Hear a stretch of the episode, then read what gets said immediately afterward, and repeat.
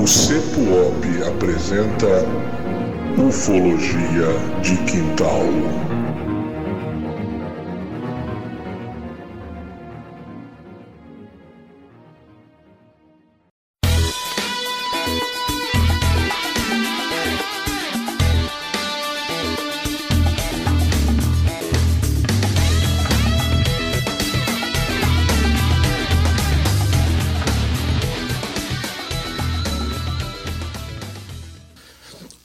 Terráqueos! Tudo bem com vocês? É isso aí, estamos aqui de volta com o seu podcast preferido, podcast do Ufologia de Quintal, o melhor podcast ufológico da galáxia.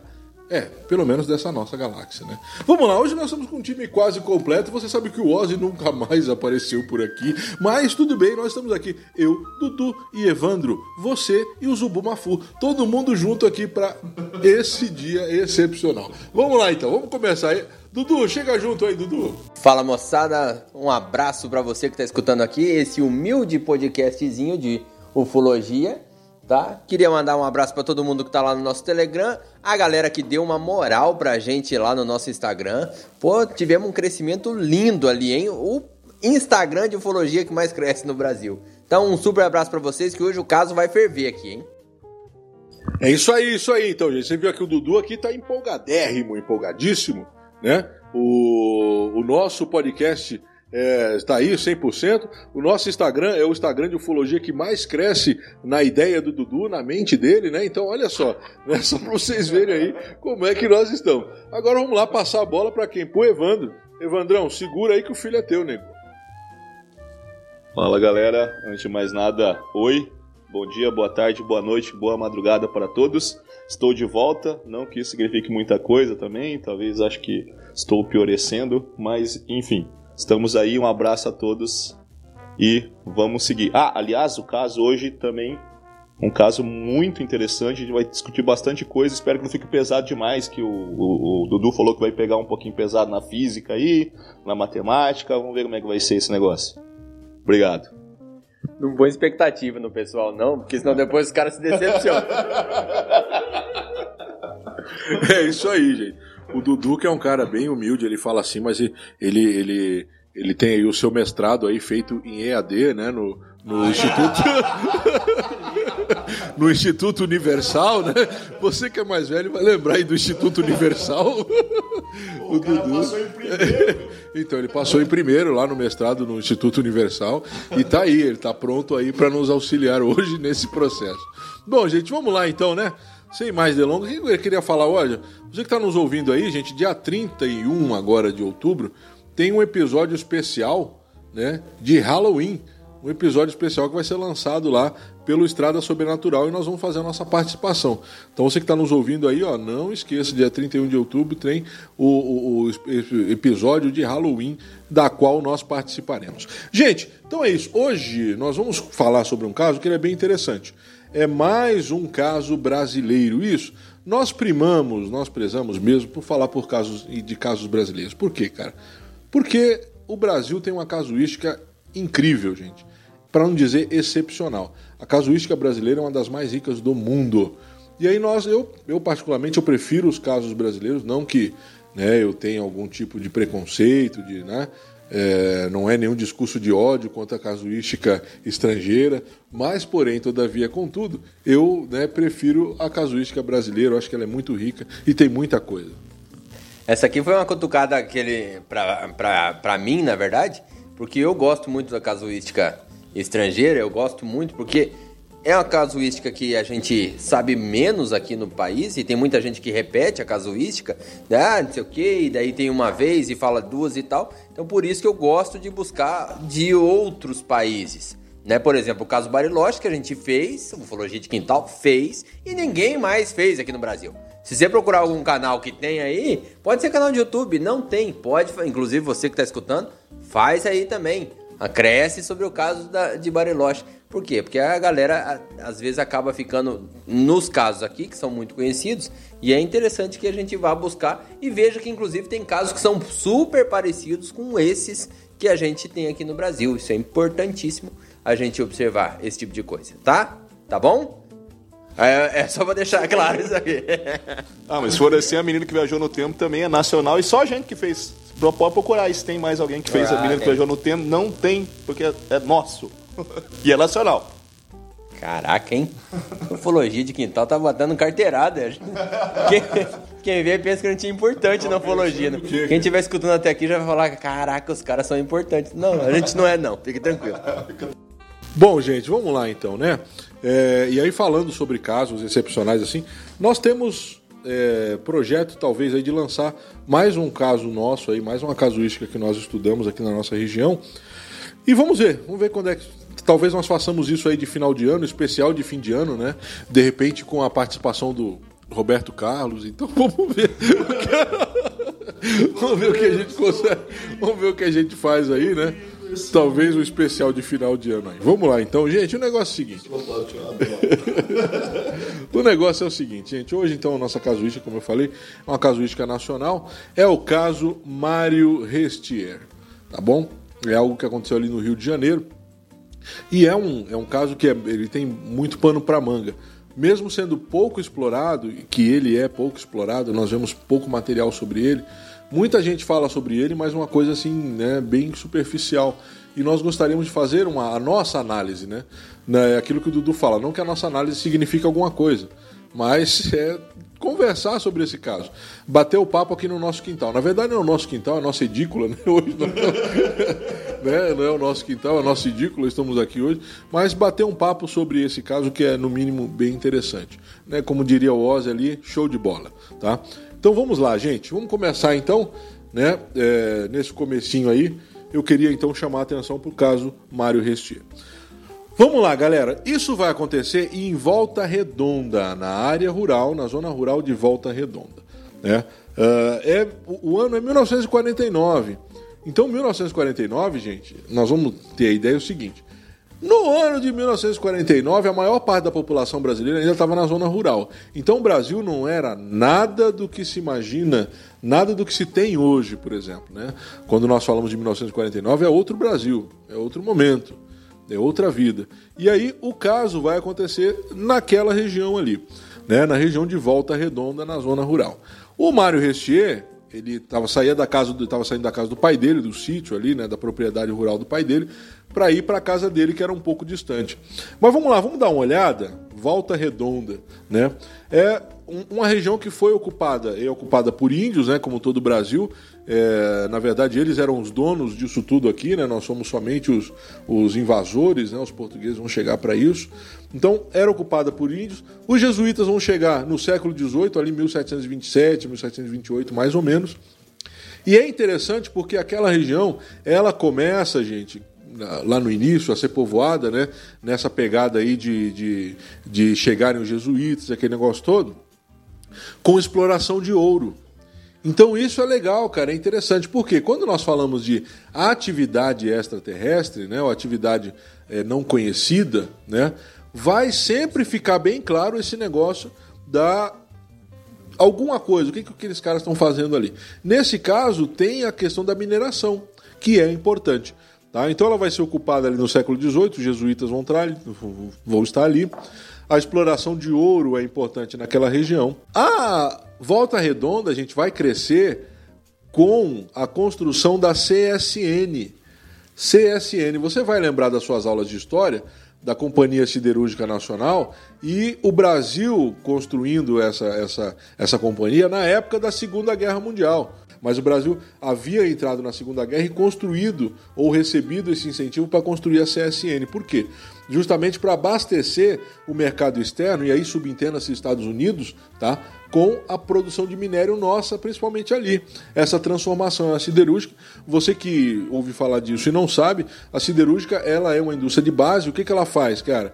Ela vai pegar matéria-prima e transformar em insumo para a indústria. Então aí no caso ela pega ali o minério de ferro, transforma em chapas, né, na época que negócio todo, para a própria indústria. E o Brasil aí abasteceu os Estados Unidos com isso. Então Volta Redonda cresce em torno disso. Tá? É uma cidade que vai ter o seu crescimento, é, é, além de várias outras coisas, né, mas pautado também na extração de minério. Tá bom? Outra coisa importante ali, gente, é que o relevo daquela região é um relevo de planície aluvial. Tá? Então é uma planície pro- é, é, é, formada e causada pela, pela questão da água que tem. E além disso, né, faz parte do bioma de mares e morros. O que, que significa isso, cara? É o bioma que vai pegar boa parte da região sudeste litorânea. Você que lembra da escola lá, né? As serras em, form- em formatos de meia laranja. Então é um bioma muito rico, também tem muita biodiversidade naquela região.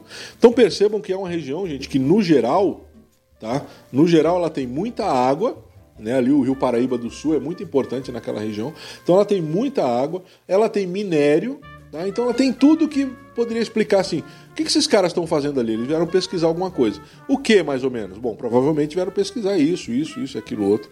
Tá? Então tem bastante coisa interessante naquela região ali, tá bom? Quando nós falamos hoje de Volta Redonda, ela tem a maior urbanização do Rio de Janeiro. Do interior do Rio de Janeiro, a cidade mais urbanizada é a cidade de Volta Redonda. Tá bom, gente? Então aí só para você né, ter esse pano de fundo para entender a região. Na época, 1949, né, é um período bem diferente, mas Volta Redonda com a sua importância, né, todo aquele esquema. Vamos lá então, o dia é 4 de dezembro de 1949 por volta das 5 horas da tarde, às 17 horas mais ou menos. O que, que vai acontecer? O Mário, ele saía da casa do seu pai, saía da, da, da propriedade rural, como nós já falamos aqui, e ele vai para sua casa. Ele, final de tarde, ele havia passado ali um tempo ali com o pai, ia para casa, né? Então pegou seu carro, está se dirigindo para sua casa. Em se transportar, né, no, no- no seu trajeto, ele vai observar ali na estrada rural, ainda dentro da propriedade do pai, um objeto voador não identificado que ele vai dizer que tinha um formato de disco, era um formato discoidal. E ele vai olhar para aquilo ali e aquele, aquele objeto ele está entre as árvores ali, voando ali, pairando ali, né, próximo às árvores. O Mário ele fica curioso. Gente, é claro, tem dois tipos de pessoas. Tem aquele que corre e o cara chega a correr tanto que o calcanhar chega a bater na busanfa, né, ali atrás, né? Tem, rola, rola disso. E tem o cara que é curioso. O cara que vai atrás. Cara, quer ver um cara que é curioso? Você não conhece ele só aqui de ouvir falar, mas o Ozzy, por exemplo, o Ozzy é um cara que corre atrás, velho.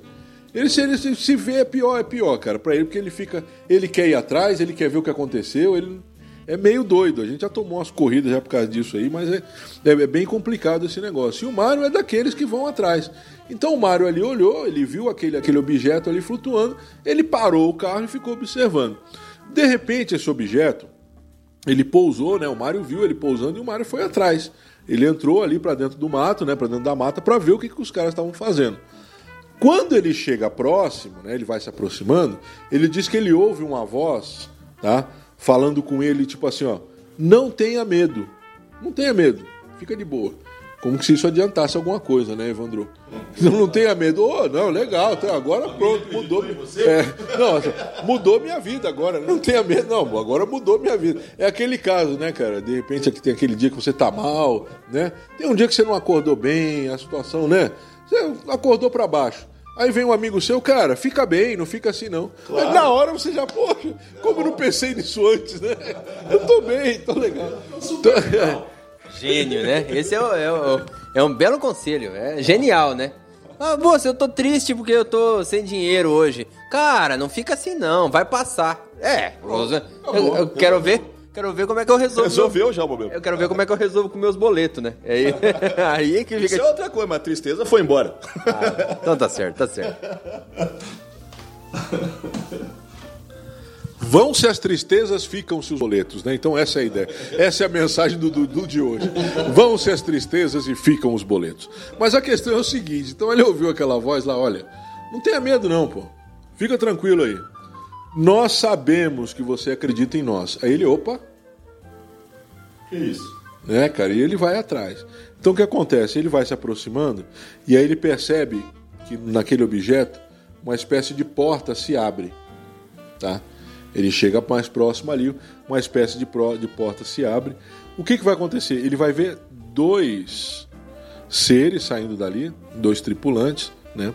Ele olha para aqueles caras ali, aqueles caras vão convidar ele, né, para entrar. Então os caras olham para ele ali e falam: "Ô, ô Mário, vem aqui com a gente, né? E ele olha aquilo e ele vai destacar, ele vai falar que esses seres. Gente, eu não sei se você que está me ouvindo aí você conhece, tá? Ele vai, ele vai falar desses seres que parece a descrição que ele dá. Eu não sei se você já viu Looney Tunes ou Tiny Tunes, né? E tem o, o, o, o, Marvin, que é o ET, que é o marciano. Ele vai descrever muito parecido, cara. Ele vai falar que tem uma sainha de romano, né?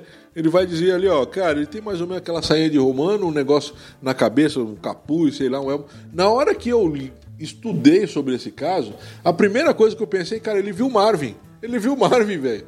Ele viu Marvin lá do Looney Tunes. Mas tudo bem, ok. Ele vai ver esses dois seres, né? Os caras vão olhar para ele, ele olha para os caras, os caras convidam ele e ele vai é, o, o Mário pergunta, é muito interessante esse, esse, negócio, né? Porque, assim, eu não sei, eu faria inúmeras perguntas, mas o Mário parou e perguntou: Vocês acreditam em Deus? E aí eu creio que aquele silêncio, né? Como nós estamos ouvindo aqui agora. E o Seres falou: Meu filho, Deus é um só. Deus é um só, claro que não acreditamos. Pô. Vem com nós, vem comigo que tu brilha, falaram pro Mário. Aí o que, que acontece? Ele vai entrar no objeto, né? Ele vai ali, é, é, depois do convite, ele aceita, ele entra no objeto. Ele vai relatar uma tecnologia muito grande. Né? Ele vai falar que viu painéis cheios de botões e consoles e não sei mais o que, e viu um monte de coisa lá. E aí ele vai, né? Os caras, ó, você não quer dar uma volta com a gente? É só uma, uma voltinha. Vamos só ali, só na próxima galáxia ali, a gente já volta, é coisa rápida. O que, que o Mario vai falar? Ele vai falar o seguinte: olha, eu vou com vocês. Mas se vocês prometerem que vão me trazer né, sã e salvo. Que eu vou voltar em segurança, que vai ter tranquilo, né, que vocês não vão fazer nenhum mal para mim. Ele fala, não, pode ficar sossegado. Assim como nós estamos te levando, nós vamos te trazer de volta. Aí o que, que acontece? O Mário aceita, né? Ele aceita, não, eu vou, vamos embora, já que é assim. Vocês não vão fazer nenhum mal? Não, claro que não, disse o lobo mal para vovozinho. E aí o que acontece? Ele vai lá, não, eu vou, tudo bem, não tem problema nenhum, nós vamos embora. O Mário vai, então eles apresentam para ele um, uma, um, dispositivo que parece uma banheira. Mais ou menos uma banheira, né? Uh, o Mário vai entrar ali, tem um líquido ali dentro, tá? Aquele líquido envolve o corpo dele inteiro, é como se fosse uma banheira mesmo, né? Trocando assim miúdos. E aí os caras falam para ele, né? Aqueles dois, aqueles dois é, tripulantes falam para ele: Isso aqui é para proteger você durante a viagem, entendeu? Esse líquido aqui ele vai hidratar você, vai alimentar e vai proteger durante a viagem. Uma viagem longa, tem, tem uma aceleração né, é, bem, bem brusca, muita aceleração, então esse líquido aqui você vai ficar aí para te proteger. O Mário deita ali tranquilo, quando ele relaxa, ele dorme. Pegou no sono. Né? O Mário dormiu, negocinho todo, pá.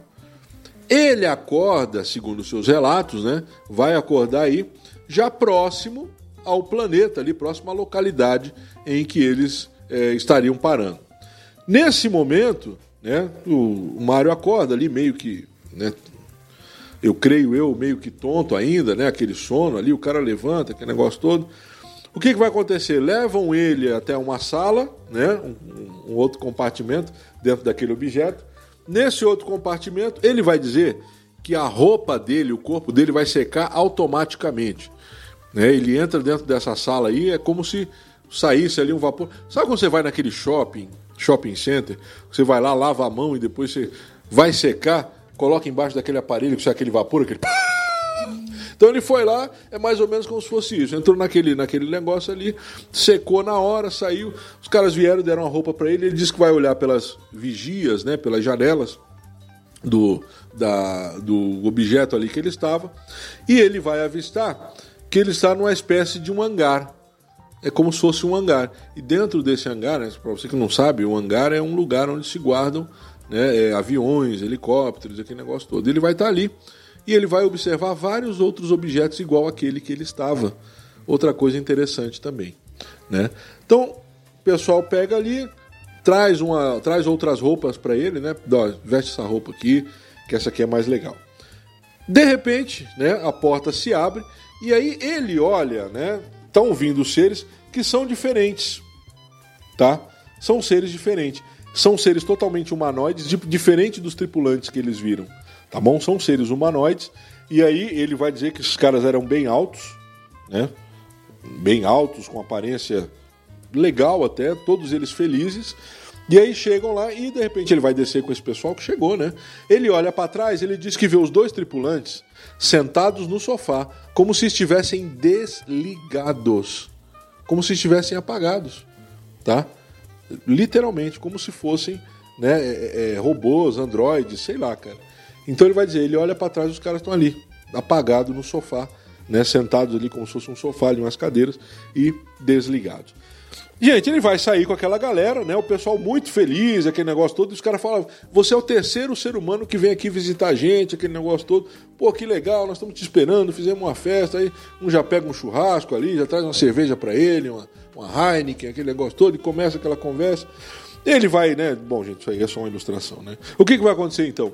Ele vai seguir diante aí com aquela galera, vai começar ali a visitar o planeta e conhecendo aquele negócio tudo. Ele cita em determinado momento que as pessoas caminham a pé na cidade, mas ele diz também em outro momento que tem pessoas que andando, né, meio que flutuando, assim, um negócio meio assim, para nós meio que surreal. Tá? É, e eles vão lá e vai visitar e vai ver aquele negócio todo. Ele vai chegar num lugar muito parecido com um museu, o que lembrou para ele um museu. Nesse lugar, tá, ele vai ver imagens do planeta Terra, mas não imagens do planeta Terra como você vê lá no Discovery Channel, né? Discovery Natureza. Não, ele vai ver imagem da ação dos seres humanos, da nossa natureza, da nossa crueldade, coisas ruins que nós fazemos. Então ele vai dizer que isso, isso deixa ele bem chocado quanto a isso, né? o nosso comportamento, aquilo é mostrado para ele. Tá? Então ele vai andar ali, vai conversar. Ele não é muito específico em dizer o que aconteceu, ele não. Né, infelizmente é muito antigo esse relato, né? Então, assim, ele vai ser, ser bem sucinto né, dentro do que ele falou. E aí o que, que vai rolar? Ele vai dizer que depois dessa conversa toda, aquele negócio, ele volta. Pessoal, já deu tua hora, você tem que ir embora e tudo, né? Nós vamos fechar o museu aqui, agora aquele negócio todo. Ele volta para a nave. Chegando na nave, as roupas dele são devolvidas. Né? Os tripulantes estão lá, normais, acordados, aquele negócio todo. Isso foi algumas horas ali, tá, gente? Que ele ficou visitando ali o planeta. Esse pessoal chega, devolve a roupa dele, põe ele de volta na banheira. Ó, entra aí, que é o mesmo processo agora. Você vai relaxar e nós vamos voltar. Ele entra lá, né? Dorme de novo, pega no sono. E ele vai acordar, né? Quando ele acorda, quando ele já está é, novamente em si, ele está no mesmo lugar em que ele foi, em que ele foi deixado. Tá? Então ele volta ali à casa do pai, aquele negócio todo. E aí o que, que ele faz? Em vez de ele ir para casa, ele volta na casa do pai para contar. Né? Ele volta todo empolgado. Pai, você não sabe, cara, o que, que eu vi? Né? Não, é 1949, né? Vossa, vossa mercê não tem noção daquilo que eu avistei outrora né? E da experiência corpórea que tive, não sei eu se na minha, na minha mente ou na minha mediunidade ou até mesmo na, no meu plano físico. Então ele voltou a conversar. E o pai olha para ele e fala: Pô, ô, Mário, onde é que você estava, cara? Aí o Mário: Não, pai, eu acabei de sair daqui. Falei, Meu filho, faz quatro meses que você não aparece aqui, cara. Quase quatro meses. O que, que aconteceu? Tá todo mundo preocupado, cara. Você não, não volta aqui. Se é hoje, né, gente? Já estava aparecendo já no Datena, né? Já estava aparecendo já, pô, em, em, tudo que é, que é, que é veículo aí estava aparecendo. É, não, estava aparecendo em tudo. Mas o que, que vai acontecer? Ele vai lá e conversa com o pai. Não, para mim eu fiquei algumas horas. Ele conta esse relato. E ele fala, pai, eu fiquei algumas horas fora. E o pai fala, não, hoje é dia tal, tal, de tal. Hoje é dia 14 de abril de 1950 quase quatro meses depois. Ele ficou estarrecido, gente, porque para ele aquilo foram algumas horas. Tá? E aí, esse é essa casuística, esse é o acontecimento em si. E nós queremos então analisar alguns desses aspectos. algumas coisas que aconteceram durante esse relato. Né? Dentre elas aí o líquido na qual ele ficou. E aí nós temos hoje uma, uma discussão muito boa. Vamos lá então, eu vou começar hoje com o Evandro. O Evandro está aqui está muito empolgado, ele ficou alguns episódios fora, né? então ele usou esse tempo aí de descanso dele para estudar. Vamos lá então, Evandrão, vamos começar com você. Vai, vai que é tua. Olá, galera. Então, caso é, bastante interessante é, e alguns pontos legais de, de, de, falar, da minha opinião, dois mais destacados, né? É, lembrando que é só a minha opinião, que é a questão do líquido ali que ele é, deita, né? E a questão também uh, da diferença temporal que do relato, né? Da, da, experiência dele propriamente, com o tempo passado da Terra, né? Que é bem condizente, inclusive, com as leis da relatividade, né? E a, e a mecânica quântica. É, acho que também o Dudu vai falar um pouco sobre isso a respeito, né? Eu vou ficar um pouquinho mais na parte biológica para falar dessa questão aquosa, né? É, gente, primeiro assim que mergulho, mergulho no líquido, ele não é longe de ser uma coisa nova, né? Então, desde a, a, tempos talvez é, pré-históricos, né? Mas a gente tem bastante relatos romanos, por exemplo, onde várias cidades, como a própria Pompeia também, né? Uh, havia esses banhos quentes e eles até separavam, tinha toda uma catalogação de tipos de banho, né? Se o banho era quente, se o banho era gelado, se o ambiente do banho que era quente, mas a água não era. Então era, tinha toda uma é, quase que uma presciência em relação a esse, esse tipo de coisa. Né? E o uso da água simbólica como purificador ele também é antigo, né? então todos devem é, é, lembrar disso aproximadamente. Né? Uh, qual que é o problema aí, né? A gente tem alguns, né? Uh, quando a gente fala da água também, pessoal, ele já está bastante permeado na nossa cultura, principalmente atual, que não era, real, não era esta realidade na década de 50, década de 30, década de 40, né? Uh, você vê, por exemplo, o próprio filme do Demolidor, né? Depois de apanhar que nem um cadeado, mais ou menos, o cara deitava dentro do líquido. Você deve lembrar disso, né? Para curar essas feridas. Gente, a lógica disso não precisa ser é, viajar muito na biologia, né? Se você tem passa máscara hidratante, você não digo, né? Mas se as pessoas passam máscara hidratante, passam hidratante no corpo, passam óleo no corpo, imagina o que, que aconteceria se você dormisse nesse óleo, né? É, é claro que você não deve fazer isso, tá? Porque conforme a osmosidade do líquido, isso pode sair ao efeito contrário. Tem uma diferença entre você você se expor a um curto período de tempo sobre os efeitos desses líquidos e você dormir nestes líquidos, né? São coisas totalmente é, é, diferentes, né? Uh, você também tem a questão ligada ao líquido da criogenia, né? Vocês devem lembrar de filmes como, por exemplo, o Avatar, né? onde eles eram congelados né? e, e era também meio líquido. Também o Demolidor, aquele filme do Helios Snipes com o, o Stallone. Né? É, filme, é, um filme bem antigo, mas assim, ele, eles eram congelados em meios líquidos. Você pode lembrar do filme Matrix, né, onde, por exemplo, o, todos eles, não só o Neo, mas eram mergulhados em líquidos nutritivos. E, gente, essa questão do líquido nutritivo, ela é usada na ciência, tá? Por exemplo, para fazer é, conservação celular, por exemplo, até para você fazer pesquisa de vírus, estamos na época do corona, né? É, por exemplo, da AIDS, você precisa ter células vivas para cultivar. E aí que está a dificuldade da AIDS, né?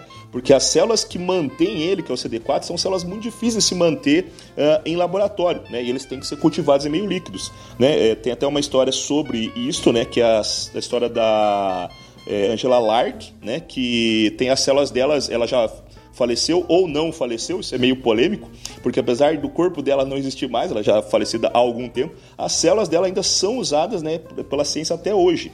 Então, tipo, a mulher está viva, não está, enfim, é, é, é, uma coisa também que cabe uma discussão. Você também no filme Tropas Estelares, você tem esse líquido também regenerativo, onde eles fazem as operações, né? Então, as cirurgias eram feitas dentro desse meio líquido. E tem tudo a ver, tá? Isso é pesquisa, é, tem pesquisas científicas onde eles tentam fazer isso. E por que, que não conseguem? Aí que entra é, algumas questões dificultosas e também o motivo de por que, que isso realmente não aparece muito nem na nossa tecnologia. É, aí eu vou entrar numa questão né, de de astrobiologia. Pessoal, astrobiologia é, é, a ciência que vai tentar estudar então a possibilidade é, de ter vida, mas não só isso, a possibilidade de nós, por exemplo, seres vivos aqui da Terra, é, irmos né, para outro lugar que não aqui o nosso lar, o planetinha azul aqui, que vocês conhecem como Terra, certo? Então você vai usar essa biologia que é diferente de exobiologia. Isso aí é outra parada, isso aí eu deixo mais pro Ozzy, quem sabe no futuro explicar. Uh, mas acontece que isso viajar em é, é, muito difícil você desenvolver tecnologia em meios líquidos, né? Por quê? Porque elas são baseadas em eletrônica. E, o, e a condução, principalmente de eletricidade e outros componentes dentro de meios líquidos, principalmente da água, ela é muito mais dificultosa. Tanto é verdade, gente, que o Skylab, que era, vamos dizer assim, o, o embrião dessa estação orbital, ela tentou instalar um chuveiro é, na estação. Talvez por isso que ela tenha durado só quatro meses, sendo que era para durar tipo uns 10 anos. Né? Deu, deu uma pane lá. Os caras. É, porque não é só russo que bebe cachaça, não, tá? Tem, os americanos também deram fazer umas cagadinhas. E uma dessas você pode ver aí, depois no YouTube, a história da, do Skylab, né? Que é a primeira estação é, americana. Na verdade, é a única estação que, é, puramente americana que já ficou algum tempo no espaço. Era para ficar muito, acabou ficando muito pouco, na verdade. E eles instalaram, tentaram instalar um, um, chuveiro lá, sabe assim, torneiras com água, né, para você poder beber, e a coisa não deu certo, velho. Queimava equipamento, ficava micro bolhas de água voando para todo lado na microgravidade da estação. Então, é, você vê que esse tipo de coisa é realmente muito difícil de acontecer. Uh, e, e no caso, dentro de uma nave, gente, isso ia causar uma confusão danada. Você pode até imaginar, não, mas fecha num tanque. Gente, só o fato de você abrir isso em qualquer ambiente, você libera uma, uma umidade.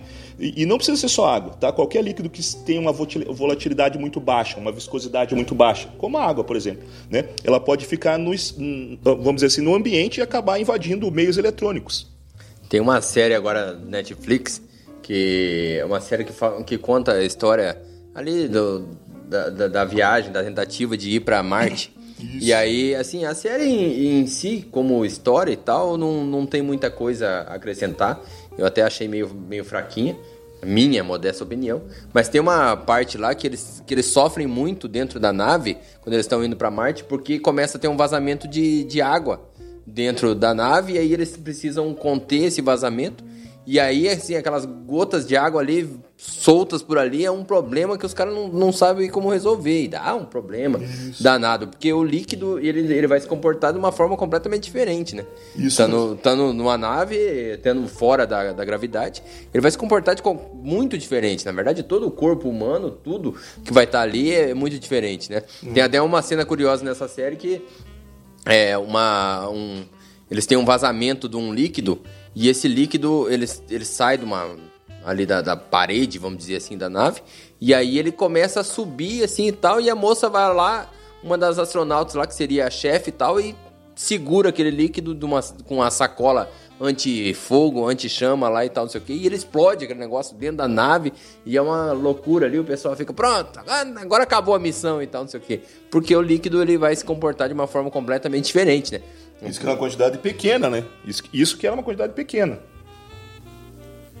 É, então, e, e é, é, essas coisas que a gente está dizendo, gente, é para deixar claro assim que levar líquidos em naves é, é um pepino, tá?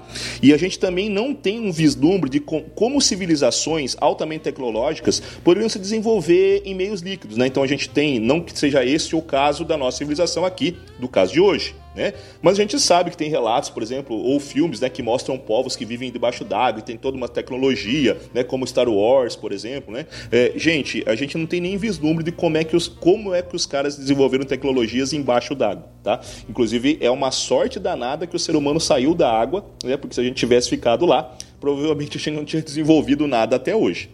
Mas, enfim, brincadeiras à parte, gente, tem outras relações também quanto à regeneração, né? Que também já é largamente na nossa, é, é nossa cultura, né? É, quem é fã do Batman, por exemplo, deve lembrar automaticamente dos Poços de Lázaro, né? Que era o que o Hans Algol, aquele cara que treina o Batman, lembra do Batman Begins? É o Hans Algol, ou Hans Algol, tanto faz. É, ele é, tá no filme, né? Do Batman Begins, aquele cara que treina o Batman no filme, tá, gente? No quadrinho é diferente. Aí vocês podem pensar, ah, mas então ele, ele copiou dali. Gente, o Batman realmente é de 1939. Ou seja, dava tempo. Mas a primeira apareceu, a aparição do Hans é só em 1971 certo? É a primeira vez que ele aparece. Então não daria. No filme O Procurado também aparecem esses líquidos regenerativos. Eles deitavam lá para poder regenerar muito mais rápido. E, gente, a questão da água uh, tem dois lances bacanas. Primeiro que ela já foi usada em manicômios, lembra que o pessoal dava banho gelado para curar loucura? Né? Porque, porque a água ela sempre foi um símbolo de purificação, né? Então a gente. E isso, o contrário também. Fervendo. Água fervendo também. É. É, exato, para as moças, sim. É porque a água sempre foi um símbolo de purificação. Aí eu estou falando mais da parte sociológica, né? Uh, e aí a tentativa de relacionar isso com tratamentos, né? De mais N formas, científicos ou não, ele sempre foi utilizado. Ah, inclusive, gente, é bom anotar, tá? Que esse banho, por exemplo, para curar loucos, era um tratamento médico, certo? Era um tratamento médico. A medicina aprovava isso como cientificamente comprovado, certo? Então a gente vê, é, voltar aquele papo que a gente diz sobre ciência, né? Que se a ciência tem razão ou não, nem, não, não, é, é, não é exatamente essa questão. Outra questão, gente, é também que pode ter sido usado nesta nave é a questão também da expansão dos gases. Vocês sabem que, por exemplo, existe o mal do mergulhador que, resumindo bem a grosso modo, é quando você mergulha muito profundamente, a pressão faz com que os gases internos eles acabem se comprimindo. E se você voltar muito rápido para a superfície, né, por isso que o mergulhador tem que subir um pouquinho, ficar um pouquinho, subir mais um pouquinho. Então não é assim, tipo, acabou o oxigênio, vamos subir para a superfície. Depende da profundidade. Se eu fizer isso, você pode acabar tendo problemas, como, por exemplo, o mal do mergulhador, que pode te levar, na, na melhor das hipóteses, a óbito né? porque ele pode entrar em áreas do teu cérebro, enfim, dar uma série de problemas. Se você lembrar de um filme chamado O Segredo do Abismo, eles usam um líquido, né, uh, que é o chamado perf, é, perfluorato de carbono. Esse líquido tem a mesma dissolução do oxigênio, do, perdão, do ar para oxigênio. Então, teoricamente, se você se afogar, e é isso que eles fizeram no filme, você se afoga com o líquido, então ele penetra seu pulmão, ocupa o lugar do ar e você pode respirar. Olha que beleza se você resistir à sensação horrível de se afogar, primeiro, né? É, mas aí esse líquido realmente evitaria um pouquinho a expansão desses gases, então podendo ser usado nessa questão nas naves espaciais. E isso já, com certeza, já foi tentado. Até porque você pode ampliar a dissolução do oxigênio dentro dos líquidos mais facilmente do que faria durante no ar. Então é óbvio que isso é uma coisa muito pesquisada, mas que até hoje a gente não tem muitos vislumbres de como isso poderia ser executado na prática na nossa tecnologia, certo? Então, eu acho que era mais ou menos isso que eu tinha para falar. Gente, pra você ter ideia é, desse negócio de banho líquido, você deve lembrar do filme Ouro Negro, né? O pessoal, é, o petróleo, quando foi, quando ele surgiu, antes de ser usado para queima, ele era usado para tratamento de doenças. Né? Eles mergulhavam as pessoas numa espécie de banheiro de petróleo porque teoricamente o petróleo teria propriedades medicinais, certo? Então, assim, você vê que isso não é uma coisa nova, mas tecnologicamente ele impõe um problema. Agora, se essa civilização ela conseguisse, por exemplo, eliminar o problema que o próprio Dudu está dizendo aqui, né, que é de espalhar essas microglotas dentro da nave, com certeza ele é, traria enormes vantagens tecnológicas para uma cultura que o conseguisse dominar. Infelizmente, nós aqui, meros terráqueos, como o Dudu costuma falar, não temos nem sequer um vislumbre de como isso possa ocorrer um dia. Como eu falei, os caras que tentaram, a Skylab, bateram com os burros na água, literalmente, bateram, bateram no mar né? depois de quatro meses de missão. Foi uma vergonha aquilo. Mas é isso. Obrigado. Bom, é, pensando aqui nessa, nesse relato, nessa história e tudo mais, eu, eu vou convidar aqui os amigos. Ah, como a gente tem pouca coisa sobre esse relato, histórias a mais e tudo mais, eu vou convidar aqui a fazer um exercício sobre o que, que poderia ser é, essa viagem. Porque assim, o nosso amigo ali, ele, ele deixa o um relato dizendo que eles foram para a constelação, que essa população né, estaria ali na constelação de Órion. A constelação de Órion, a, a, a, estrela mais próxima que tem, e para quem não conhece muito bem a constelação de Órion, não, não entende muito sobre constelação, eu confesso que também não, não entendo muito a, as leituras e tal. As Três Marias fazem parte, tá? A gente aqui no Brasil é muito conhece, conhece muito bem as Três Marias, é, toda a lenda e tudo mais, que se apontar o dedinho ali vai, vai, vai dar uma verruguinha, uma verruguinha, uma verruguinha e tudo mais e tal. As Três Marias fazem parte da constelação de Órion, né?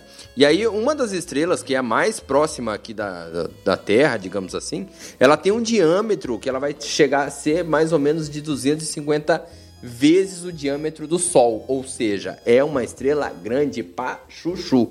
Só que ela tá a mais ou menos 200 anos-luz de distância. Gente, o que, que isso significa? Isso significa que se eu pudesse viajar na velocidade da luz, eu levaria 200 anos para poder fazer isso. 200 anos. Aí o que, que acontece? Eu fui dar uma pesquisadinha aqui, fui dar uma olhada de como a gente poderia, vamos supor, né, que realmente o nosso amigo foi abduzido e que essa civilização tem uma capacidade de levar a pessoa na velocidade da luz.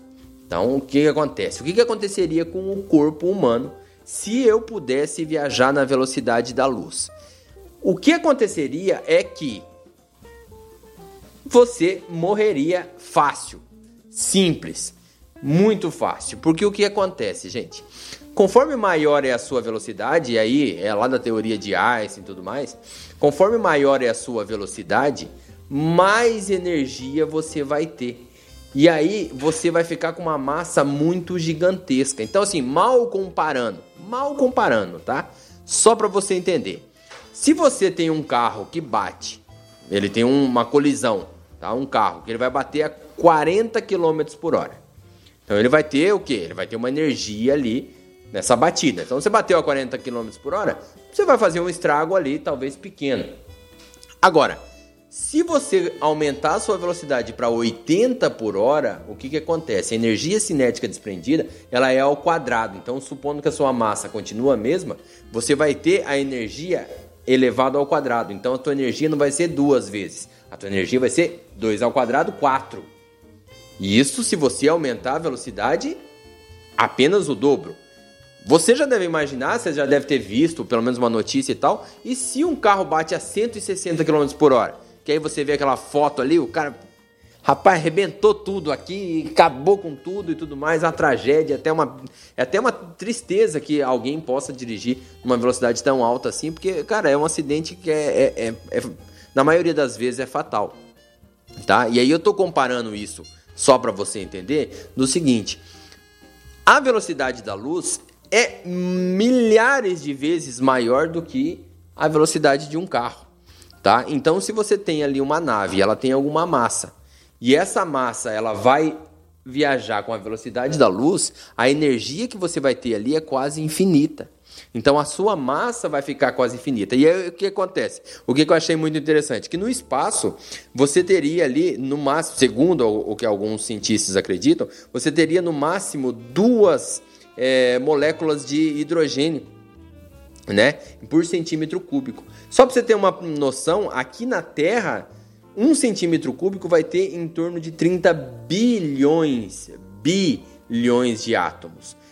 Mas tá, ah, então tem pouco, tem pouco. Só que se você está na velocidade da luz e você tem uma massa, você já ia bater numa dessas, vamos dizer assim, mal comparando, você ia bater numa dessas é, desses átomos e você ia literalmente se desintegrar. A tua, o, o nosso, os nossos objetos aqui, se fosse um terráqueo montando uma nave para velocidade para tentar viajar na velocidade da luz, ela ia simplesmente se desintegrar.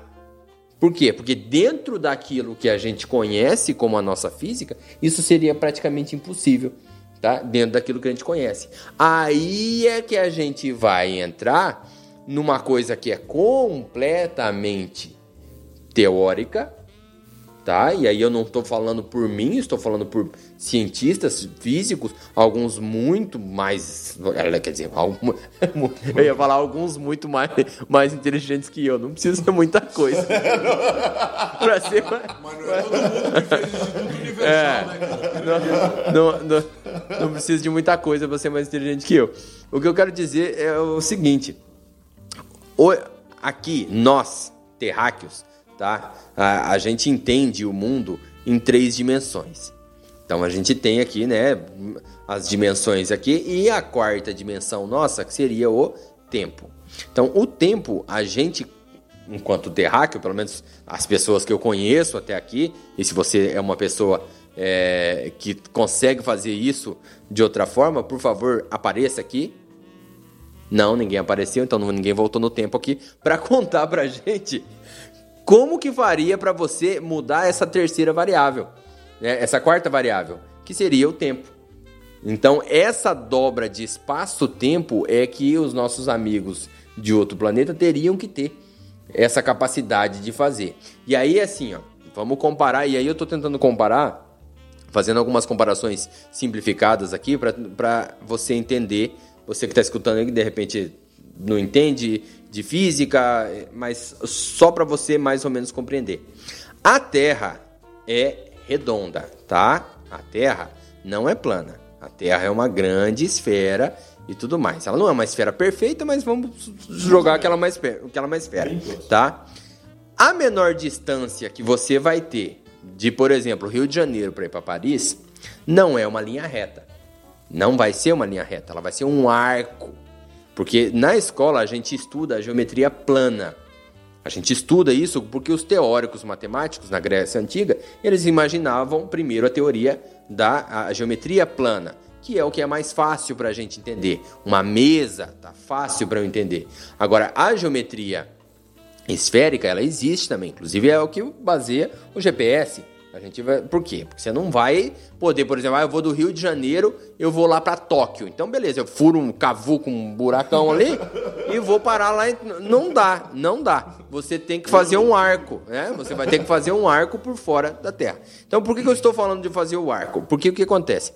Su Vamos supor que realmente os nossos amigos alienígenas eles poderiam ir do ponto A, que seria a Terra, para o planeta deles, que seria lá.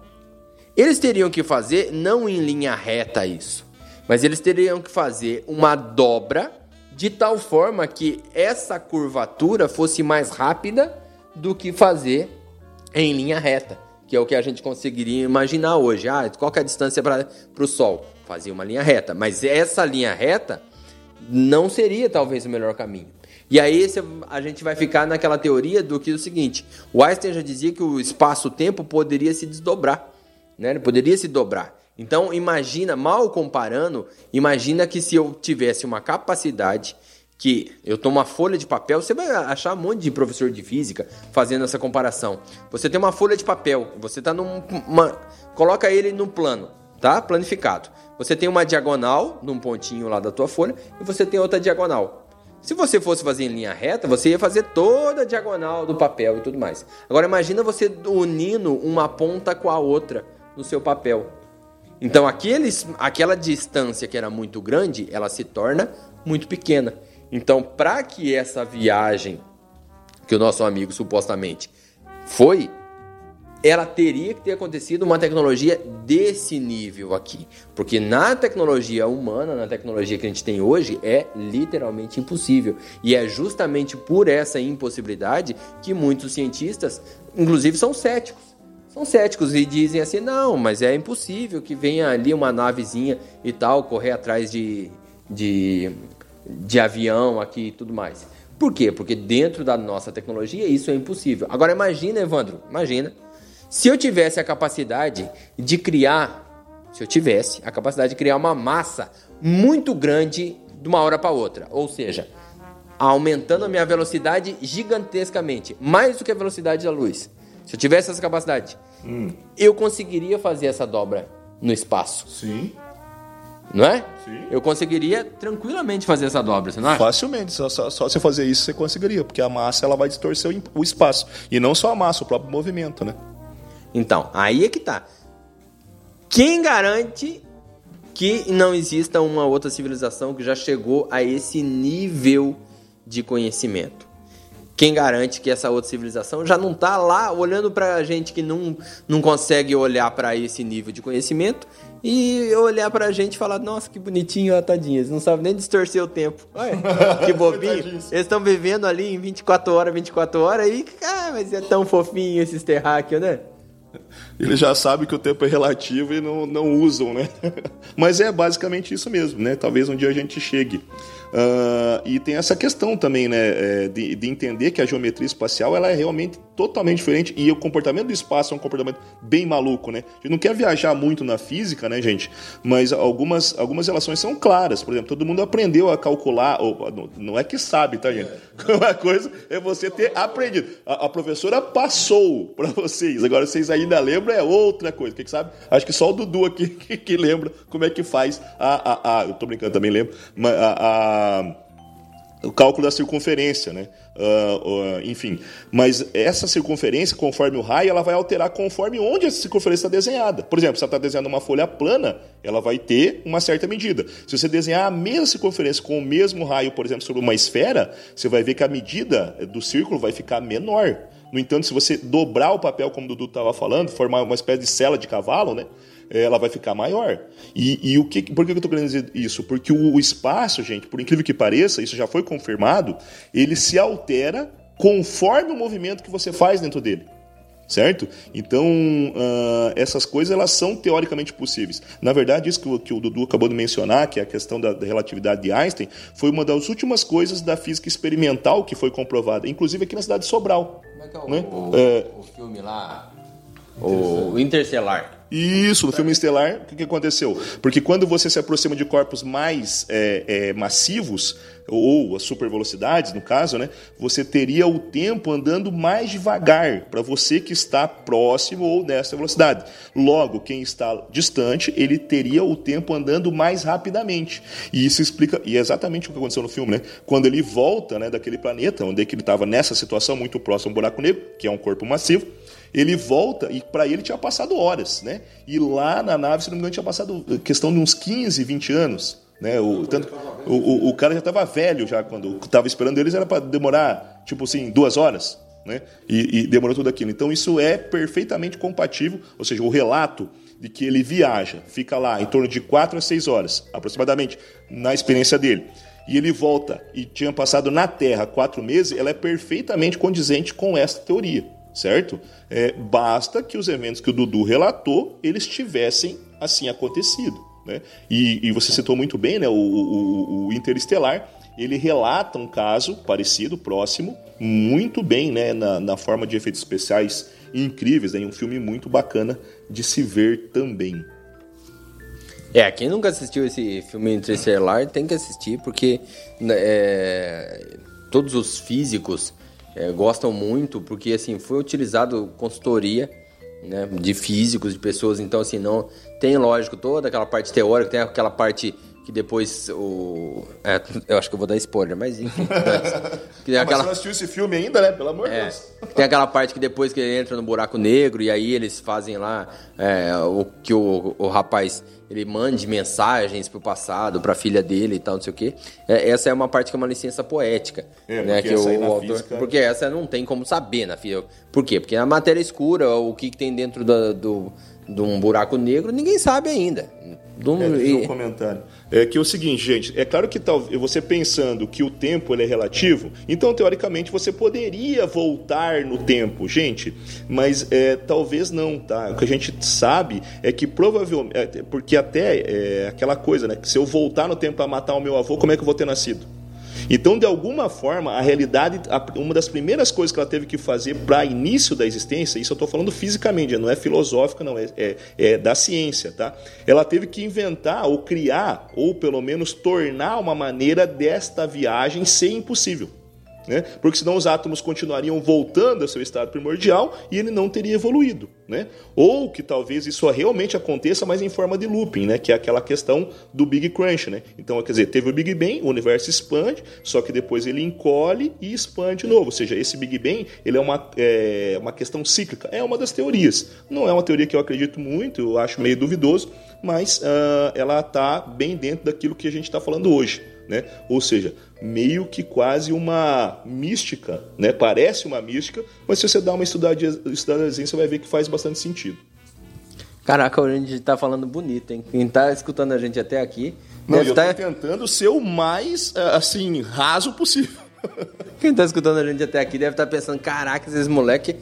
A gente sabe quase nada, tá, gente? A gente tá aqui viajando, porque esses papos maluco esses papos que envolvem física e a parte teórica, é o papo que a gente ama conversar aqui.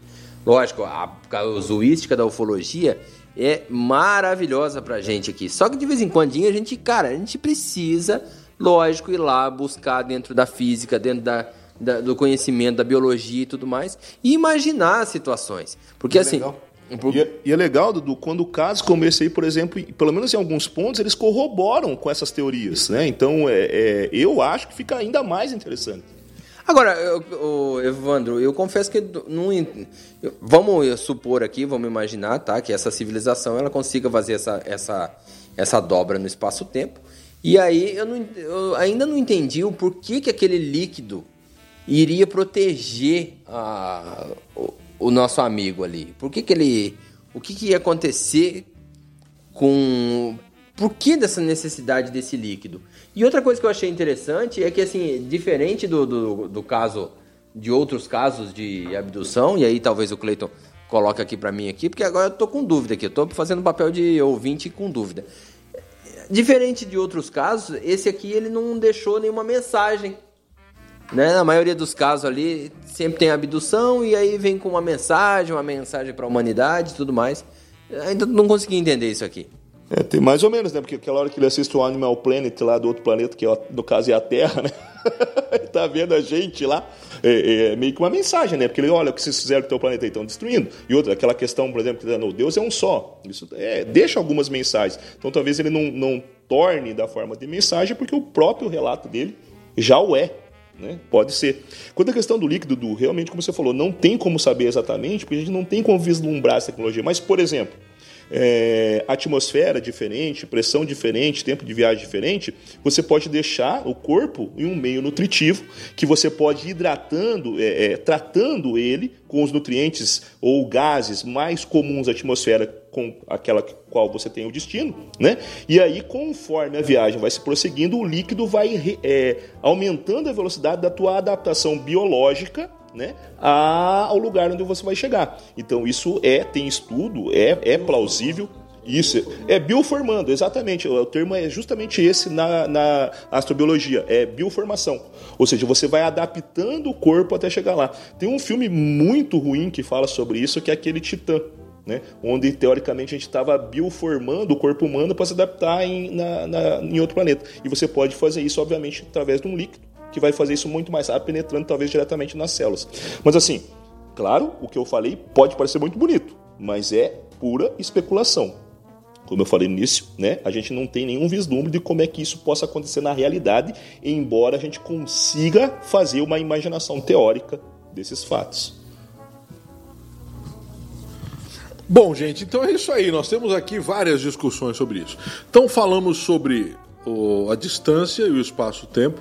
Só para lembrar que o Einstein vai citar, por exemplo, a questão dos buracos negros.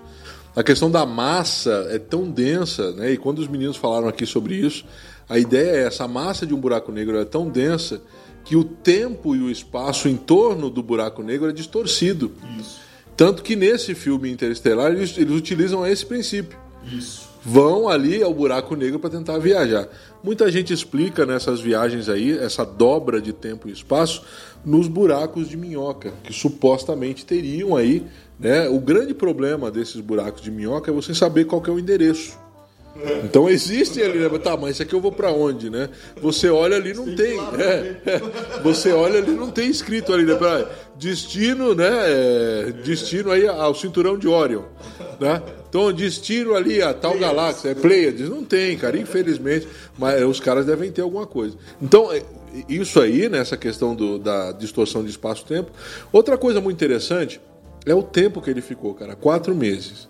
Tá? E o que eu acho interessante disso é que funcionou ao contrário. Não deveria ser o contrário, ele ficar lá quatro meses e aqui parecer seis horas, né? Deveria ser isso, né? Ele está quatro meses viajando, ele ficou quatro meses lá na cidade, lá no, no país, no, no, planeta, e aqui parecia que ele ficou algumas horas. O, o, o, o, efeito foi ao contrário. Ele se sentiu algumas horas e aqui foram meses. Não, mas é. Aí, aí, qual, aí qual que vai, né, cara? Qual que é a polêmica que eu quero lançar aqui? Será, cara, que esse cara ele não sofreu várias experiências velho, nesse tempo? Porque é o seguinte, cara. Porque é o seguinte, o que acontece? É muito esquisito os caras virem de lá pra cá, olharem para ele, você acredita na gente? Vamos lá no nosso planeta? Você é legal, cara. Eu gosto de você, né? Então, assim, cara, sem tirar nada, é aquilo que o Evandro falou, não teve uma mensagem literal, teve uma mensagem subliminar, mas muito difícil que o Mário tenha entendido essas mensagens subliminares, uhum. tá? Algumas mensagens subliminares, foi muito interessante mostrar o nosso comportamento, né? Olha só, Mário, como é que vocês fazem, ó. Feio, hein? Olha ali, ó, ó, ó. Errou, errou feio, errou rude. Difícil que ele tenha entendido isso. E aí, assim, cara, na minha opinião, velho, esse cara ficou esse tempo. Os caras fizeram tudo, cara. Tiraram sangue, tiraram esperma, tiraram o líquido céfalo-recordadiano, entendeu? Os caras fizeram todo esse processo aí. Para mim, os caras fizeram, cara. Para mim, os caras fizeram um estudo completo, entendeu? E até se bobear várias experiências. desse tempo todo que ele ficou, porque não faz muito sentido essa inversão. Tá? O ideal, né, e o que a gente vê bastante, é o cara ficar lá muito tempo e que parece, quando ele volta parece que acabou de sair daqui. Vários relatos falam sobre isso. E o dele é totalmente ao contrário. Ele fica lá, parece que foi algumas horas, ele chega aqui quatro meses depois, velho. Então algo tem esquisito nisso aí, né? Algo de podre no reino da Dinamarca, tá bom? E, e a minha, o que eu quero trazer é isso aí, então. Tá? A questão da, da, da dobra lá do tempo do espaço. O líquido me parece bastante para proteção, e isso é bem, eu acho que é bem. Uh, assim, como é que eu vou dizer? Eu acho que é bem inteligível. Por quê? Porque eles falam para ele: ó, é uma viagem muito longa, com muitas acelerações, então isso aqui vai te proteger. Como o Dudu falou no começo, uma, um deslocamento na velocidade da luz desfacelaria o ser humano. Talvez dentro daquela, daquela câmara de Lázaro, ele teria ali uma proteção. Essa tecnologia nós não conhecemos, o Evandro falou sobre isso com muita propriedade, tá? Mas a, a ideia pro, possivelmente é essa. Nós vimos alguns vídeos aí, alguns casos que nós trazemos aqui, né, de, de objetos que se deslocam numa velocidade terrível. Naquela velocidade, dentro da nossa atmosfera, o ser humano já se desfacelaria talvez essa Câmara de Lázaro serviria para isso, para proteger o, o, seu cidadão. Até mesmo que eu quero trazer um detalhe para vocês aqui, para jogar a bola para vocês de novo. Quando eles chegam lá no planeta em questão, ele olha para os dois tripulantes, os caras estão meio que desligados, ou seja, entidade biológica extraterrestre. Talvez esses esses caras fazem essa viagem porque eles são uma entidade meio que é, é, robótica e biológica ao mesmo tempo. Entendeu? E aí, que ele olha para eles e fala, pô, parecia que os caras estavam desligados, sentados ali. Então eles existem, eles existem tranquilamente. E isso é muito comum, gente, em vários outros é, casos que há uma. Falam que cooperação né, entre greys, greys e, e, e, nórdicos e tudo, mas na verdade o que pode ser? Esses caras eles, eles são entidades biológicas ou entidades exobiológicas preparadas aí para fazer essas viagens mais longas. Não, cara, vão ter que se ferrar. Não, deixa, manda eles, os caras vão lá, eles vão, trazem aqui de volta, entendeu? Então, hum, bom, é claro que o que nem o Evandro falou é tudo muito especulação. Vamos lá, Dudu. Bom, primeiro que a relação ali do tempo que tu falou é... dependeria muito do, da massa do planeta em questão, né? Ele quis dizer, Dudu, não no sentido da física, ele quis dizer no sentido de outros relatos. Sim. Na maioria dos outros relatos, eu, eu concordo, vou tentar concordar. É o contrário. Geralmente a pessoa fica é, é, muito tempo e aqui passou pouco. Né? Mas, na, na, como eu falei, na questão física, está perfeitamente de acordo. Não, tranquilo. É assim, eu só estou teorizando aqui que dependeria, de repente, do tamanho do planeta. Outra coisa que eu vou teorizar aqui, e aí é uma mera teoria, é que também, talvez tá? Uma vez que ele foi abduzido, é... talvez ele nem saiu da, da Terra. É. Talvez eles ficaram aqui, deram uma voltinha com ele, colocaram ele ali, fizeram experimentos. Aquilo que ele falou que viu. Porque, assim, se eles têm uma, uma tecnologia muito avançada, e aí, vamos, é teoria, vamos dar aquela viajada na, na maionese aqui, ele poderia simplesmente ter sido é, holograma que foi colocado na cabeça dele, ele acabou vendo, enxergando aquilo. É, quem, por exemplo, já jogou um, um, um videogame, aqueles que você coloca o óculos ali e tudo mais, pô, tem jogo que é super real, cara. É tem jogo que é super real, você tem a sensação de estar tá subindo, estar tá descendo e tudo mais. Então eu poderia muito bem ter colocado aquilo, implantado aquela memória na, na cabeça dele. Matrix, né? Oh, no Matrix, exatamente. No Matrix, no filme Matrix é isso. O cara coloca. É, outra coisa poderia ser, tem um tem também, já que já, já começou a falar de um monte de filme e tudo mais, tem uma série no Netflix que eles conseguem tirar a consciência da pessoa, como se fosse um download. Né? É. faz. Isso. O cara faz lá um download da, da consciência do camarada. Então, de repente, o, o Mario lá, o, o original, isso. morreu. Os caras descartaram, falaram, não, tá aqui. E implantaram o outro e, e, de repente já era a terceira, quarta, quinta, sexta experiência. Não sei, não dá, não dá pra saber. Lógico, Via... Estamos viajando completamente. Seja, na... O líquido, na verdade, diluiu ele e aí ele foi é, clonado, né? Ou refeito celularmente lá, que também tem pesquisa sobre isso, tá, gente? É, no outro planeta. O, o, eu, eu lembrei a mesma coisa, né? A série Altered Carbon, ele pode fazer isso. Agora, gente, aí a gente vai para um campo de especulação muito. muito grande, que é super legal de falar, mas daí a gente vai ficar aqui até. É, não, é, é que, é, que, é que é muito bacana a gente. É, pirar, né? A, gente, a gente dá uma pirada, a gente gosta de. Lógico entrarem na física ferrenha e tal, não sei o quê. Mas, pô, é muito legal você dar essa viajada louca, porque são teorias, é lógico. Aqui essa é a parte que a gente não, não tá falando mais sério, necessariamente. A gente tá falando... Não, não, peraí, e até mesmo assim, ó, porque na física, segundo Einstein, cara, quase tudo isso é possível. Se o tempo e o espaço pode ser dobrado, se o tempo e o espaço são relativos, tudo isso pode ser possível. Né? É, é e aí, vale a pena lembrar que as ondas gravitacionais citadas por Einstein foram provadas há algum tempo atrás. Inclusive aqui no Brasil. Isso. Cidade de Sobral. Entendeu? Então, assim, quando nós falamos sobre isso, cara, a probabilidade de Einstein estar totalmente certo nesses outros né, quesitos de tempo e espaço, de poder fazer uma dobra, cara, é muito grande. É muito grande. Não é à toa que Einstein é, é, é reconhecido e tem o nome de Einstein. Né, cara? Não é à toa. Então, assim, é muito provável que isso aí tudo tenha sido verdade. É, é óbvio, gente, é aquilo que nós falamos aqui desde sempre. O cara que tem um relato, que passa por uma experiência dessa, ele além de trazer né, é, é, essa carga de porra, cara, o que, que aconteceu comigo? Ele traz uma, uma carga de trauma, confusão mental. Isso é muito comum. A pessoa que fala que ah, o abduzido ele fala tudo que ele falar, você pode acreditar. Não é assim, gente. Não que ele esteja mentindo, mas a, o estado de choque que a pessoa entra é impossível. Impossível. Se você conversar com várias pessoas que já tiveram um avistamento de um objeto voador não identificado, elas vão te relatar o choque, o baque que elas tiveram, pelo menos a primeira vez que viram. Tá? Pelo menos a primeira vez. Eu tenho um amigo meu, muito amigo meu, a primeira vez que ele viu um objeto voador de verdade próximo dele, ele quase desmaiou. As pernas tremiam, ele passou mal, deu ânsia de vômito. Gente, é terrível. É, um, é, é, uma, é uma situação muito chocante. Você não está preparado para isso, ninguém fala sobre isso. Na sociedade, isso é coisa de louco.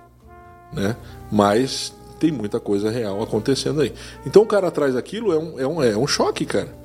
Ele não vai conseguir relatar tudo aquilo que aconteceu, ele não tem nem condições é, psicológicas para isso.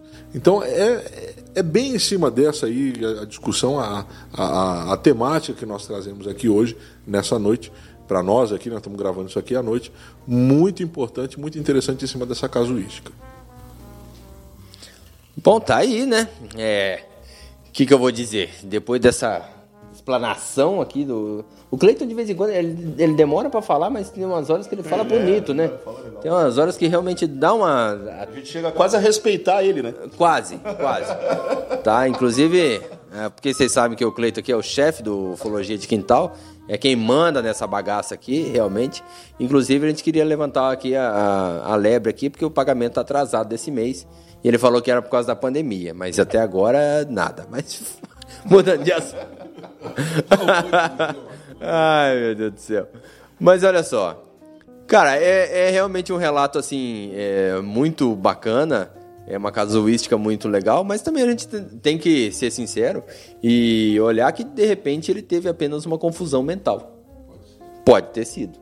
Né? Pode ter sido uma confusão mental. Ele pode ter, por exemplo, ter saído de casa por algum outro motivo, é, um motivo pessoal, qualquer que seja, e ter saído e quando voltou ter falado, olha, deu um perdido, né? De repente a patroa dele pegou ele ali fazendo alguma, alguma maroteza, ele falou, quer saber? Eu vou ele dar... foi fazer uma maroteza, né?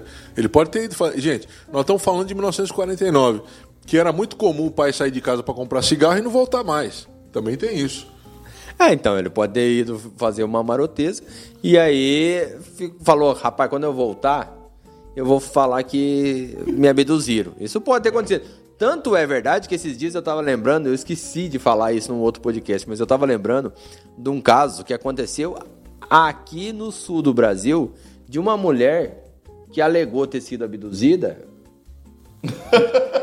um dia antes do carnaval e voltou na quarta-feira de cinzas. O marido dela estava desesperado para querer saber onde é que essa mulher foi. E ela falou: Não, os ET me levaram. Foi das estrelas. foi das estrelas. Foi, da, foi das estrelas. Não, ela foi ver estrelas. pode. Pode ser. Pode ter acontecido também. Pode ter acontecido também. Bom, gente, eu acho que é isso aí, então, né? Nós vamos é, parar por aqui, já devagamos demais em cima desse assunto. É que é um assunto, gente, realmente para nós é muito, muito interessante. Por quê? Porque nós temos muita discussão em cima de cada ponto desse relato. Tá? Tem muita coisa a ser discutida, muita coisa a ser debatida. Inclusive, tá? eu vou deixar aqui para vocês, você que vai nos ouvir, você que vai ouvir esse podcast, entre em contato com a gente ali, a galera do Telegram, né? Vocês têm contato direto com a gente. E você que está ouvindo não, tá, não faz parte lá do Telegram, manda em direct para a gente lá no Instagram, arroba ufologia de quintal. Vocês acham interessante nós trazemos alguém aqui para discutir sobre física né, ligada à ufologia? Né? Se vocês acharem interessante, eu tenho um amigo meu, tá? doutor Aprígio, né? doutor Antônio Aprígio, da disciplina de física aqui na, na, na UFPR.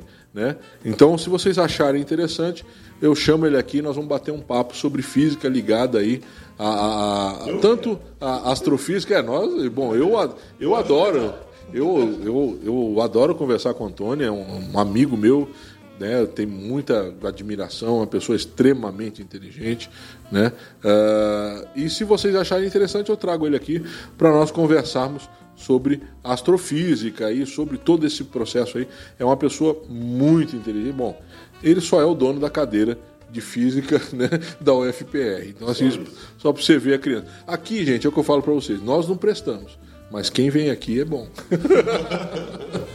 Aliás, seria bom para você, né, conversar com um pessoal inteligente de vez em quando, né? Porque ficar só, só conversando, conversando com o Evandro e comigo, você não vai evoluir, Cleiton. Desculpa, mas você não vai evoluir, não.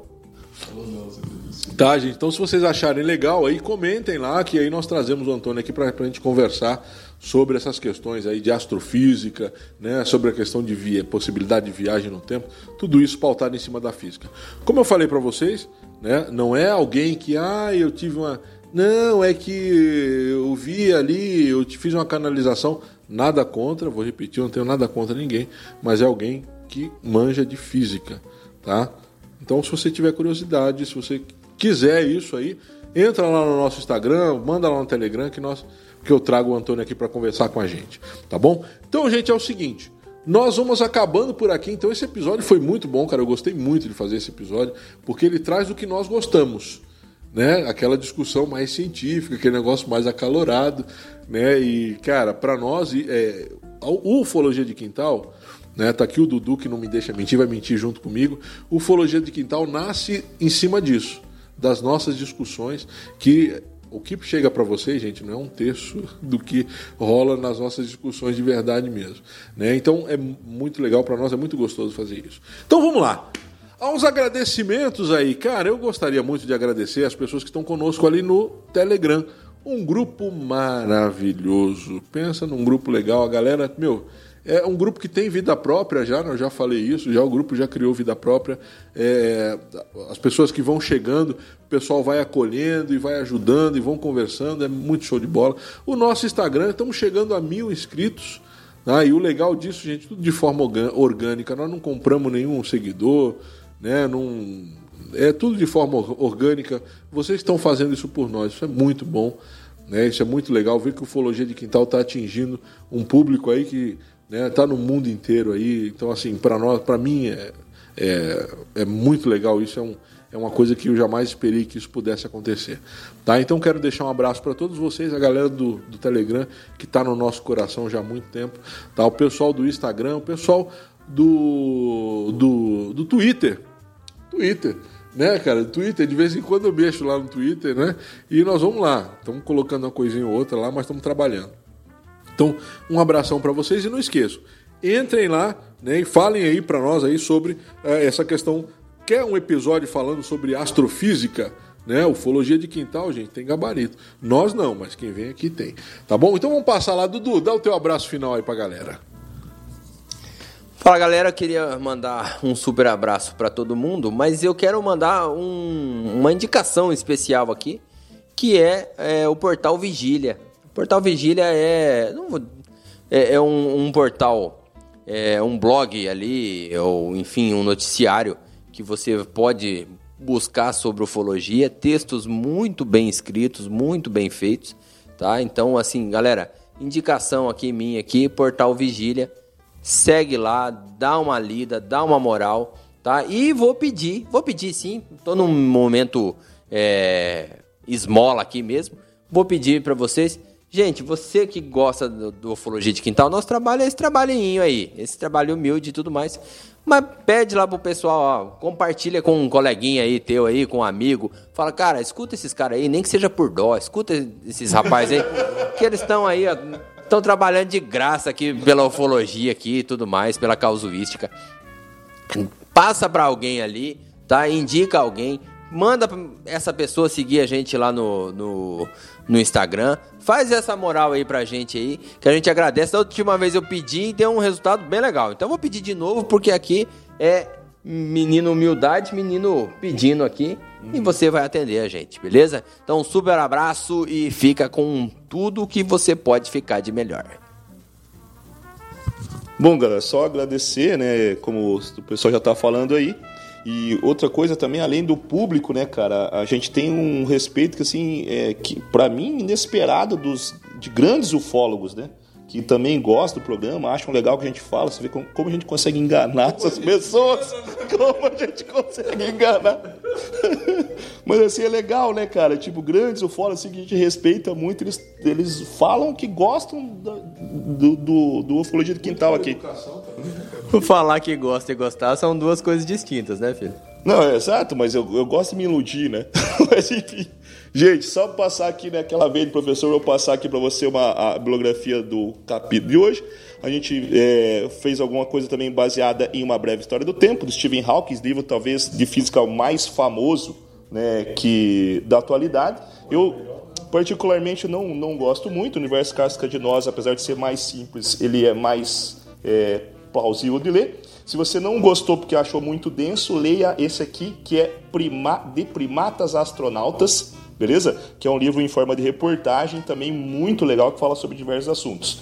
Tem também o livro do Carl Sagan, porque eu tenho que elogiar o Carl Sagan, porque o cara fez a série Cosmos, que né, é, é, transform, me transformou em um cientista, bilhões e bilhões, né, do, do Carl Sagan.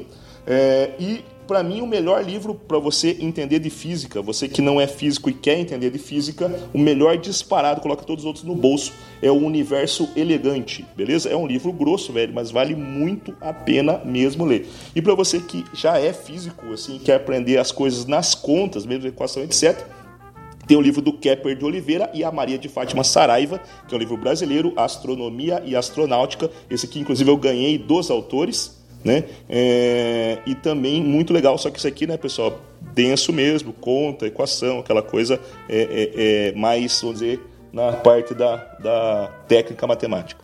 E é ótimo saber que eu acabei de ganhar esse livro. Bom, gente, então é isso aí. Eu não acabei. não, não acabou. O Dudu já torrou aqui, o Evandro já torrou. Vamos lá. Acaba, Evandrão. Mas também quer ficar é, o dia É os trapalhões mesmo, né? Nem quer... acabei, tô passando os livros aqui, pô. Sim, mas você quer ficar o dia inteiro não, dando só... tchau pro pessoal? Eu quero dar tchau, agradecer. O pessoal já saiu do áudio Manter já. Manter a minha entrada aberta, aberta, então. Bom, gente, então é isso aí. Agora o Evandro acabou, né? São livros excepcionais mesmo. Ele citou ali do, do, do Hawkins, né? Da, do Universo em Casca de Nós. Isso é muito bom esse livro. É um livro muito bom, eu acho melhor do que esse aí. Também, também. Né? É, um, é um livro excelente. Então você que está tá iniciando aí nessas leituras, né? Tá? Eu, para finalizar, que eu vou mandar alguns abraços agora, o momento jabá. Vamos lá, mandar um abração pro Rafa Oliveira, o Rafa Oliveira que está aqui acompanhando aqui, né? Você que não está lá no Instagram, nós já postamos aqui essa bibliografia, o Rafa já falou, ó acabei de ler também, né? Então, um livro aqui que ele acabou de ler, desses que nós citamos aqui. O Alexandre Esparta, o Darlan, um abração pro Darlan, a Darlan tá sempre com a gente aí, um dos primeiros ali no grupo do Instagram, tá? O Léo Leodoro, tá? Um abração pro Léo Leodoro, tá? Daí, também está sempre com a gente ali pelo Instagram, né? A Lia Chaves, Lia Chaves, um abração para você. E eu queria mandar um abraço para Dani Suzuki. Dani Suzuki, isso, é a Dani Suzuki lá da Malhação, né? Ela que segue aí o, o Ufologia de Quintal. A Dani também, que é uma, é uma, é uma apreciadora e uma incentivadora aí do, da ufologia em si, né? Então ela tá ali com a gente também, né? Um abração para Dani aí. E é Nós, tá? É, um abração geral, tá bom?